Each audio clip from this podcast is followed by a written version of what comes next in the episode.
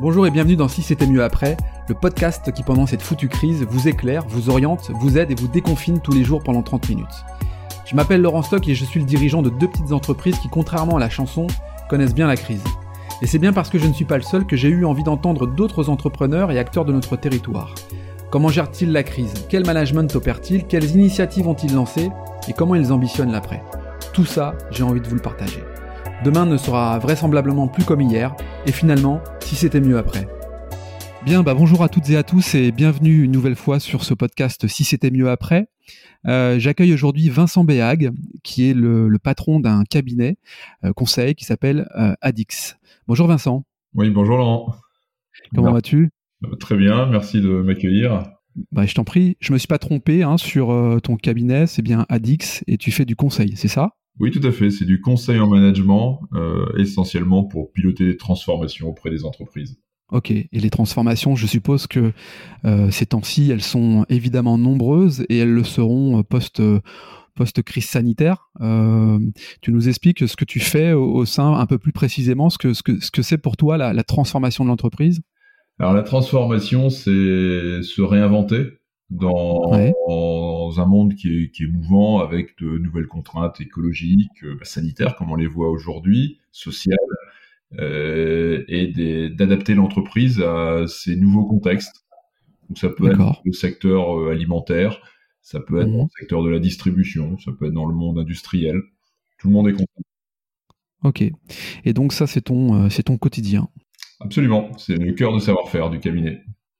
Alors, euh, bah, comme beaucoup de, d'entreprises, de prestataires de services, tout comme je le suis, euh, tu as pris en, pleine face cette, foutue crise, euh, comme j'aime souvent à la à l'appeler. c'est quoi aujourd'hui ton organisation, les, conséquences immédiates, les rapports avec tes collaborateurs, tes clients, tes partenaires? Comment ça se passe aujourd'hui pour toi? Alors le premier élément, c'est la santé parce que sur 40 salariés, j'ai eu 4 malades, ce qui est beaucoup, euh, avec des gens qui voyagent beaucoup, qui se promènent euh, chez des clients, donc qui ont contracté le virus très tôt. Euh, alors heureusement, ils sont tous sains et guéris aujourd'hui. Donc c'est la première chose, c'est maintenir la santé. La, seconde, c'est l'impact sur l'activité du cabinet, puisque clairement, elle a été divisée par deux. Donc il faut mmh. à, à s'adapter à, à cette activité. Ok. Le, comme tout le monde, euh, comme tout le monde, on a pris des mesures de, de gestion de crise. Donc tous les matins, avec euh, nos associés, on est en gestion de crise. On règle nos questions de trésorerie, sachant qu'on est très confortable en trésorerie parce que on a une gestion extrêmement prudente. D'accord. Euh, ce que l'on voit euh, essentiellement et ce qui est la priorité actuelle, c'est de réussir au-delà de la gestion de crise que tout le monde fait. Donc j'y reviendrai pas forcément en détail c'est de comment on maintient le lien social avec l'ensemble des salariés. Ça, c'est fondamental. Avec l'ensemble des salariés et également, je suppose, avec l'ensemble de, tes clients. Euh, j'ai plusieurs questions, dont une qui me vient, tout de suite. Euh, tes clients, donc tu disais, tu avais 50% de ton activité qui s'était mis un peu en stand-by, l'autre qui, euh, perdure, je suppose, avec des outils également qui sont, là pour ça.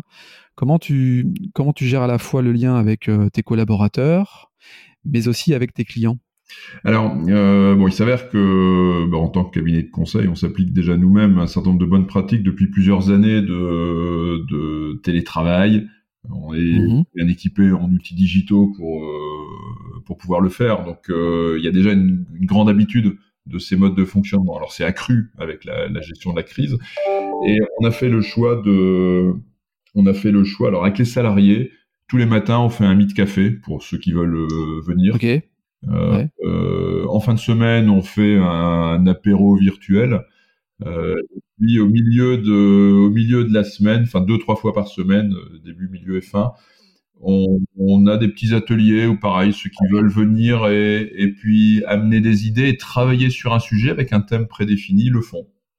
Et on, D'accord. tout le cabinet qui participe. Et au-delà de ça, évidemment, on, se doit de fournir une information plus institutionnelle. Donc, euh, une à deux fois par semaine, on réunit l'ensemble des salariés euh, en visioconférence pour donner les, actualités sur la gestion de la crise et la manière dont on le traite et les impacts pour eux évidemment.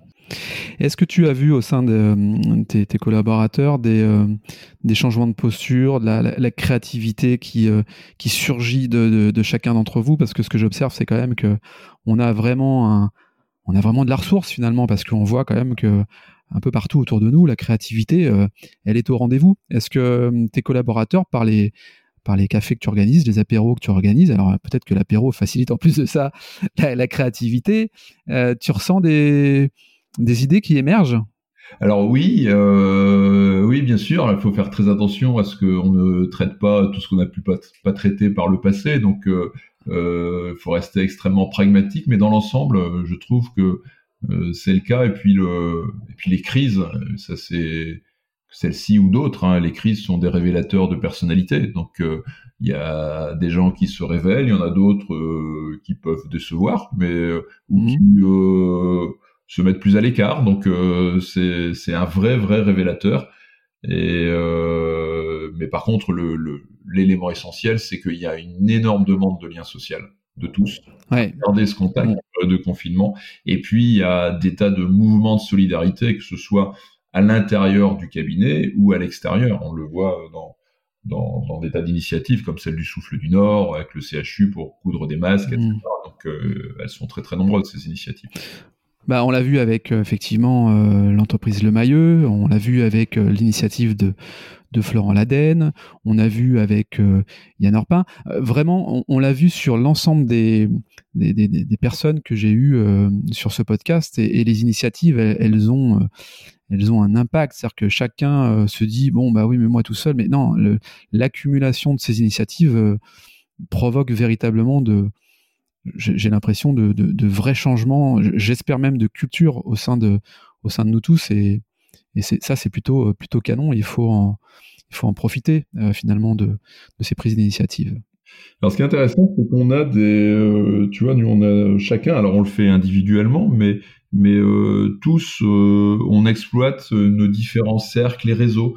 Et ces cercles-là s'organisent avec beaucoup de solidarité. C'est vrai au sein de l'APM, c'est vrai sur des réseaux de chefs d'entreprise, ce que tu fais.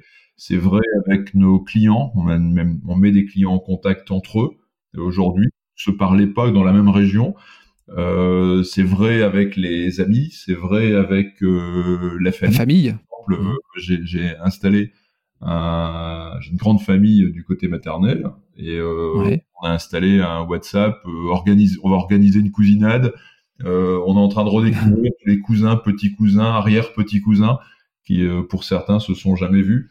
Donc euh, chacun organise, euh, j'ai le sentiment que chacun organise ses cercles et puis organise ses différentes solidarités. Les chefs d'entreprise partagent énormément de choses entre eux. Le, syndicat professionnel du, conseil met à disposition, même aux non-adhérents, des, euh, des, informations dans la, dans la crise virale. Donc il y, a, y a vraiment ces deux volets de solidarité et de lien social qui sont des, des enseignements extrêmement riches de cette période de crise. Tu as une euh, particularité, euh, Vincent, si je peux me permettre, c'est que tu as aussi cette expertise autour de l'intelligence artificielle. Oui. Euh, tu interviens en région sur des cercles professionnels et tu, tu, tu portes aussi cette expertise-là. Dans le contexte actuel, l'intelligence artificielle peut apporter quelques solutions, toutes les solutions. Est-ce que la vision de ton de, est-ce que ta vision pardon de l'intelligence artificielle euh, elle est euh, elle est positive, elle va s'accentuer, elle va connaître un coup de frein parce que finalement on va se concentrer sur l'humain? Est-ce que c'est finalement qu'un outil et qu'un logiciel informatique? C'est quoi ton, ton point de vue ton expertise sur ce sujet? L'intelligence artificielle, il n'y a pas de, il faut surtout pas l'opposer à l'humain. Euh, l'intelligence artificielle, c'est plutôt, euh, ça augmente l'humain. Et on a pu voir, vous l'avez peut-être vu aux informations d'ailleurs, un certain nombre d'initiatives. Alors c'est pas, euh, c'est les grosses organisations qui sont en mesure de le faire, mais font un certain nombre de tests autour du médical sur la part de l'analyse d'images pour, à mmh. partir de, de, de radio des poumons, de détecter une anomalie et on peut faire ça à l'aide de l'intelligence artificielle. C'est vraiment un des cas d'usage principaux. Et donc ça peut être d'un appui euh, extrêmement riche pour des pour des médecins et des radiologues euh, dans le cadre de diagnostic. Ça peut être également très riche dans dans des analyses de, de génome, de, dans le cadre de la de la pour trouver un vaccin, etc. Il y a pas mal de cas d'usage autour de la médecine qui vont être extrêmement intéressants dans le futur. Dans la gestion de crise, là aujourd'hui, on peut faire un certain nombre de choses si on les a déjà initiées, mais le, la solution viendra pas de là, malheureusement. Pas à court terme. À moyen terme, par contre, il peut y avoir des gros progrès. Pas pour l'instant, mais en tout cas, c'est un atout pour la suite. Et on tirera aussi un peu les leçons de cette crise euh, pour peut-être accélérer des, des, des algorithmes, des recherches sur ce genre de sujet-là. Et pour répondre à ta question, est-ce que ça va mettre un coup d'arrêt euh, Alors en tout cas en région, non, puisque euh, la cité de l'IA à laquelle je participe et qui était à l'initiative du, Medef euh, régional bah, se poursuit. Et puis on, on, fait nos réunions et nos ateliers à distance. On les continue. Ok. et, et alors justement, le, le, si on fait un petit focus là-dessus, parce qu'on parle de transformation digitale, on parle d'intelligence artificielle, l'entrepreneur, le, le, chef d'entreprise d'une PME qui, euh, qui, euh, qui, a la tête dans le guidon tous les jours, est-ce est que lui, alors oui, évidemment, il est concerné parce que ça aura des impacts sur ses activités, mais comment lui, on le on l'amène à, à, réfléchir euh, et se projeter finalement sur ces impacts-là que sont la transformation digitale et l'intelligence artificielle? Alors le MEDEF avait lancé euh, il, y a, quelques mois, en fin d'année dernière, euh, un appel d'offres pour euh, accompagner en région une quinzaine de PME de moins de 50 d'affaires. Aujourd'hui, il y a déjà 7 ou 8 PME qui sont accompagnées mhm. dans le dispositif et c'est nous au sein du cabinet qui, qui avons remporté cet appel d'offres et qui réalisons ces accompagnements. Et dans la crise, on les continue on continue ces accompagnements et on doit pouvoir les généraliser, puisque si ça, a du succès, euh, pourquoi pas l'étendre à plus que 15 euh, PME. Mais il y a des dispositifs d'aide pour euh, se pencher sur le sujet avec les PME, ça coûte quelques milliers d'euros, c'est relativement raisonnable pour avoir une bonne vision de ce que l'on peut en faire. C'est un bon investissement qui permet à ces PME. Alors, c'est, ces PME qui sont de quel secteur d'activité? Ah, il y a de tout. On a un courtier, on a quelqu'un dans le social, on a un industriel. Donc c'est très très varié les secteurs. Ok, et du coup, euh, dans un premier temps, ils te regardent avec des, grands yeux en, se demandant euh, qu'est-ce que tu racontes, ou tout de suite ils comprennent euh, finalement l'intérêt et, ils saisissent tes propos et, l'univers dans lequel tu les projettes? Alors souvent, ils viennent avec des interrogations. D'abord, ils sont tous volontaires, c'est eux qui ont postulé faire partie du dispositif. Donc, ils ont un intérêt euh, fort sur le sujet, avec beaucoup de mhm. questions souvent, et d'interrogations.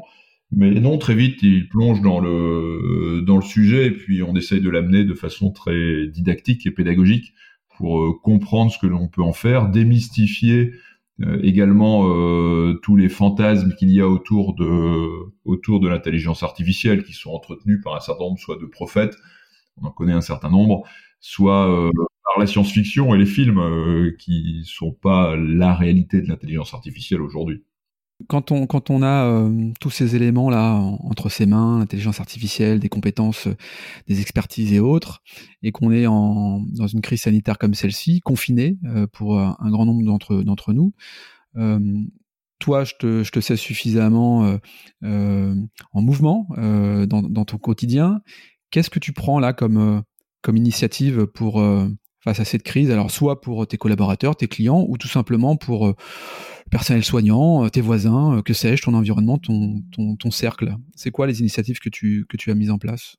Alors il y en a une qu'on a prise il y a déjà deux ans, je pense, si je dis pas de bêtises, pour accompagner l'Institut Pasteur de Lille dans la recherche de mécènes et les aider à, à se financer.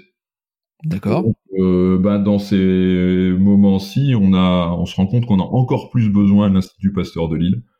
Euh, on a encore plus besoin de la recherche, et donc euh, on essaye d'accélérer l'aide qu'on peut leur apporter. On réseaute énormément pour leur amener encore plus de monde, inciter aux dons, inciter à soutenir la, la recherche. Donc ça, c'est l'action principale prise par le cabinet dans le cadre de, de cette crise. Donc on se disperse pas, c'est cette action qu'on pousse comme en avant.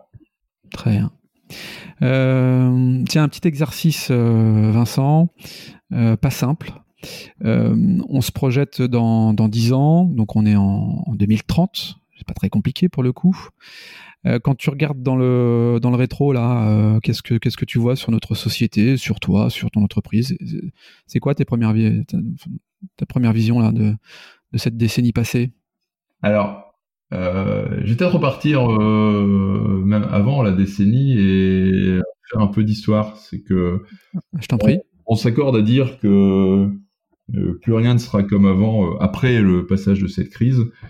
Malheureusement, dans, dans l'histoire, on, a souvent dit ça. il suffit de, moi si je me penche à ma fenêtre là, j'ai des champs. Au bout des champs, c'est les champs de bataille de 14-18.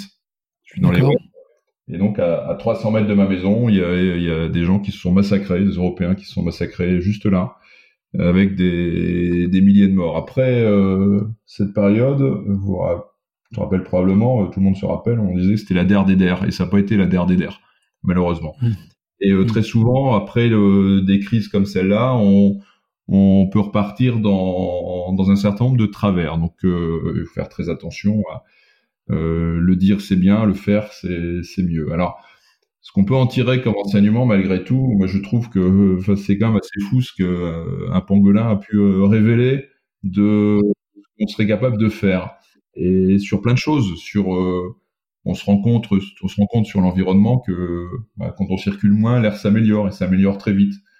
On se rend compte aussi que c'est pas pareil de vivre le confinement dans 50 mètres carrés dans une tour ou de le vivre à la campagne euh, avec euh, de l'espace autour de soi. Et ce qui interroge sur euh, sur a-t-on bien raison de verticaliser nos villes et de générer des flux de, de trafic vers ces villes demain? On se rend compte aussi sur le plan économique que on a, euh, bah, faut sortir un peu de milliards. Alors on les on les sort pas de son chapeau. Hein. Enfin, c'est de la création monétaire. Euh, mais c'est possible, c'est possible de se dire je mets pour une cause, euh, je, parce qu'il y a urgence, parce qu'on doit le faire. Alors on, on, est capable de penser des modalités de financement différentes. Mmh. Euh, euh, on se rend compte de notre dépendance à, à la mondialisation et au fait qu'on ait abandonné certains pans de notre souveraineté. Euh, on se rend compte que le télétravail c'est possible. On se rend compte qu'on a besoin de métiers euh, parce que aussi simple que l'aide-soignant ou l'aide-soignante est aussi importante que le médecin, dans, serait-ce que pour désinfecter l'espace. Et on voit que de nombreux médecins sont touchés par, ou de soignants sont touchés par, par la maladie parce qu'ils la côtoient tous les jours. Donc l'importance de, ces métiers. On voit aussi, euh, j'évoquais les, les, solidarités et puis le besoin de liens sociaux. Donc on voit l'importance du, du social. Et puis, euh, voyez, un truc, je, un truc que je trouve assez miraculeux, c'est qu'on a, euh, je vais me permettre un point de vue politique, hein, mais euh, on a des populistes comme Trump, Boris Johnson ou Bolsonaro qui euh, quand même sont en train d'envoyer dans le mur leur pays par les mmh, mmh. décisions euh, qu'ils ont pu avoir. Alors Boris Johnson, il est même malade lui-même, donc enfin bref. Donc on, voit bien quand même que les, conséquences que, que, ça peut avoir. Il y a une chose qui m'intéresse aussi, c'est l'importance du vaccin, alors que on, et l'importance de la science pour euh, traiter ce genre de difficultés, alors qu'il pouvait y avoir du doute dans, dans la science il y, a, encore quelques années. Il y a beaucoup de mouvements qui doutent de la science. Donc, ce qui, ce qui me semble le plus important, c'est que l'après en fait, euh, on le connaît pas, mais il pourrait, il peut basculer de plein de façons différentes. Il pourrait basculer mm. dans des tendances euh, euh, de contrôle, des tendances plus dictatoriales. Il pourrait basculer dans des tendances de repli sur soi. Ça c'est quoi? C'est ta, c'est ta, c'est ta, c'est pas ta vision. C'est la mise en garde que tu fais par rapport à ce qui pourrait arriver après. C'est ça? Tout à fait, oui, tout à fait. y a, je pense qu'il y a, y a un danger important euh, qui nous guette, qui est de face à une euh, crise comme ça, c'est que chacun l'interprète de sa façon pour pousser un dogme préexistant et essaye de faire basculer la société en fonction de ce dogme-là. Or, j'ai une conviction profonde, c'est que c'est qu'on ne sait pas ce que sera le, futur. il faut qu'on l'invente désormais, ce futur. Et il faut l'inventer en prenant ses contraintes et en se disant comment on fonctionne différemment en prenant ces contraintes et en faisant abstraction de tous ces dogmes. Parce que il n'y a pas une solution miraculeuse qui viendra de, la gauche, de la droite ou du, milieu. Hmm. Et comment tu comment toi, euh, euh, chef d'entreprise, euh, papa, Marie, donne-nous un petit peu là, je dis souvent de, la lumière au bout du tunnel là, c'est c'est quoi là? Donne-nous quelques éléments pour nous faire un peu un peu rêver. Dans, dans, euh, dans, mon métier, qui est celui de la transformation mmh. Et, euh, et, donc du changement, il y a un élément qui est fondamental. On ne change que si on a un consensus sur les constats et qu'on a une, une lecture des faits qui soit la plus objective possible. Mmh. Et donc, il y a un élément qui va être fondamental, ça va être de regarder les faits avant de penser aux solutions. Ok les faits, si on prend des faits et donc si on, le, on tire le trait, quand on se rend compte que le télétravail c'est possible, quand on se rend compte que euh, finalement c'est peut-être pas une bonne idée de verticaliser euh, et que ça a des travers, quand on se rend compte qu'on doit s'approvisionner plutôt avec s'approvisionner avec des circuits courts euh, plus localement, etc. Eh bien, on peut trouver des solutions de d'équilibre sur la manière de, de fonctionner demain. Mais il faut passer mmh. par cette, par ces constats avant de faut pas vouloir aller trop vite sur les, solutions. Ce serait un, danger parce qu'on va être après dans des postures et c'est là où on rentre dans des postures dogmatiques et d'opposition entre euh, des tenants de la vérité. Il faut vraiment réussir à faire les, constats euh, objectifs avant de travailler sur le futur.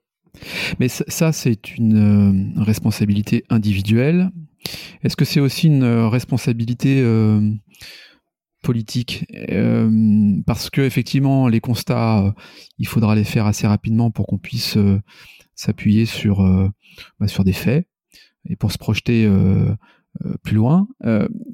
donc il y a une responsabilité individuelle, mais il y a aussi une responsabilité politique. Est-ce que tu penses que la responsabilité politique les bonnes décisions doivent venir d'en haut ou au contraire, euh, avec euh, ce que l'on voit là, doivent être euh, venir de, de, de, de, la population, des chefs d'entreprise, bref, des, des Français. C'est quoi ton point de vue sur le sujet? Alors c'est les deux en général, c'est-à-dire qu'il y a, il y a on, le, la verticalité, c'est les tendances dirigistes, c'est pas la solution.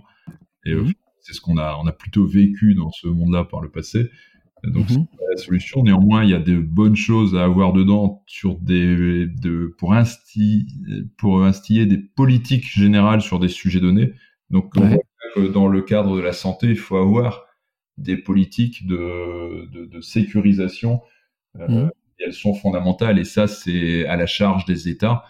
Et puis ensuite, euh, si on prend le, la notion d'horizontalité et donc euh, euh, la liberté que chacun peut avoir d'entreprendre, de, de, prendre des initiatives.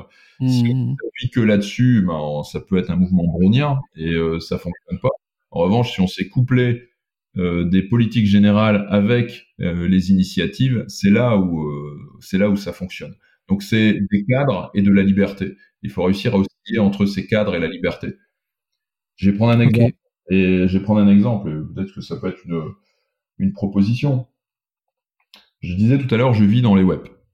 Ouais. Web, on est des milliers de personnes à aller euh, s'engouffrer dans l'autoroute à 25 pour aller travailler sur, euh, sur l'île et sur la métropole. Puis à la même heure souvent en plus. Et tout le monde à la même heure. C'est juste un cauchemar. C'est des heures perdues euh, pas possibles. Là, on se rend compte que le télétravail est possible. Il y a des grandes entreprises ici, là, juste à côté de chez moi, qui ont des locaux totalement vides de bureaux. Hmm.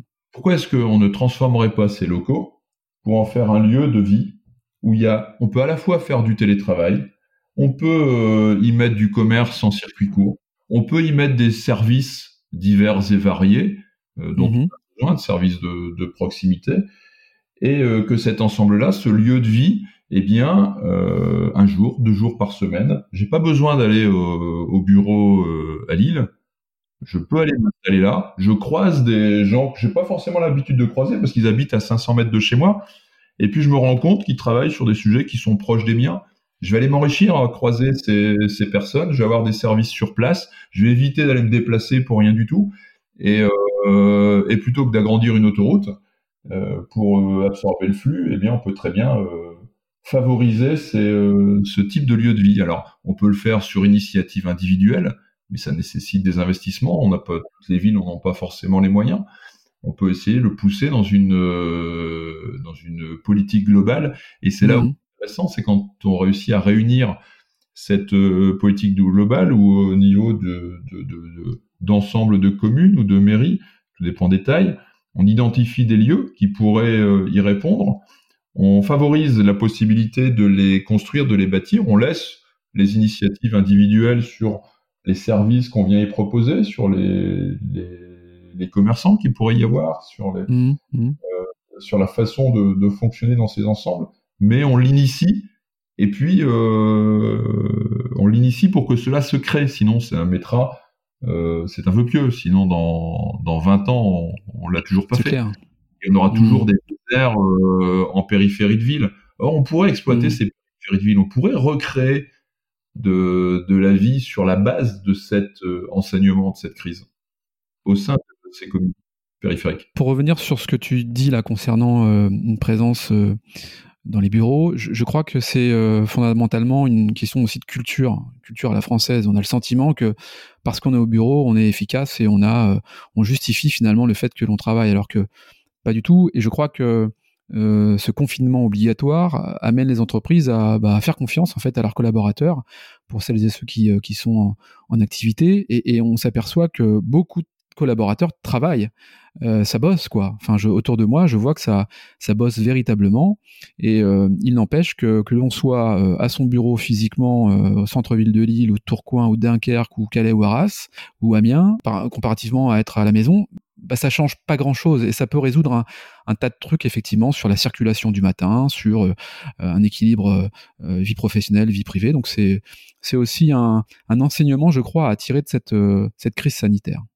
Alors oui, par contre, il faut, tu vois, il faut, je pense qu'il faut, il faut faire très attention à, à ne pas extrapoler les situations individuelles parce que euh, il peut y avoir des personnes pour qui euh, c'est pas simple de travailler à la maison. Euh, mmh. moi, j'ai des jeunes mamans dans le, dans le cabinet où, euh, où c'est pas évident à concilier les enfants et puis le, le travail à la maison. Donc, rêve que d'une chose, c'est de revenir, c'est ça?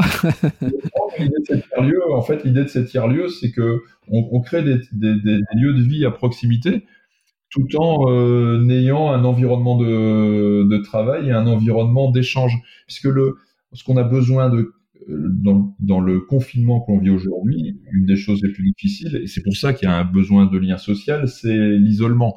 Donc euh, le télétravail ne doit pas être synonyme d'isolement. Et le faire dans des tiers-lieux comme ça, en les relocalisant, dans les périphéries, c'est une manière de, qui n'est pas antinomique avec le fait de passer euh, quelques heures chez soi si on a un environnement qui le permet, en télétravail hein, évidemment, mais, euh, mais ça permet d'avoir le bénéfice du lien social, ça permet d'avoir de, de l'échange local, ça permet de relocaliser des, des, espaces de travail, ça limite les, les, la circulation, la pollution, etc. Donc euh, je dis pas que c'est et c'est là où je voudrais quand même conclure là-dessus. Euh, je disais qu'il faut faire très attention à pas vouloir basculer tout de suite dans les solutions. Il faut d'abord mm. euh, bien partager les constats. C'est juste une idée. Ça peut être une fausse bonne idée, bien sûr, hein, mais, euh, mais elle a le mérite d'illustrer le, le déroulé qu'on peut avoir du constat à la solution. Merci pour et merci pour cette idée. Vincent, on arrive au, terme de, cette, de ce podcast. je te laisse le, le, mot de la fin. Bah, c'est possible. Le mot de la fin, c'est que c'est possible et euh, moi je suis extrêmement confiant dans ce qui va ce qui va ressortir de cette crise. Les crises sont un révélateur. Des, des personnalités. Et puis je vais vous donner un sujet de philo. Est-ce que c'est l'histoire qui fait les grands hommes ou est-ce que c'est les grands hommes qui font l'histoire? Vous avez deux heures. Merci Vincent, merci en tout cas pour ton, pour ton regard. Euh, merci d'avoir participé à Si c'était mieux après. quant à nous, on se retrouve pour un prochain épisode dès demain. D'ici là, prenez soin de vous. Je vous embrasse. À très bientôt.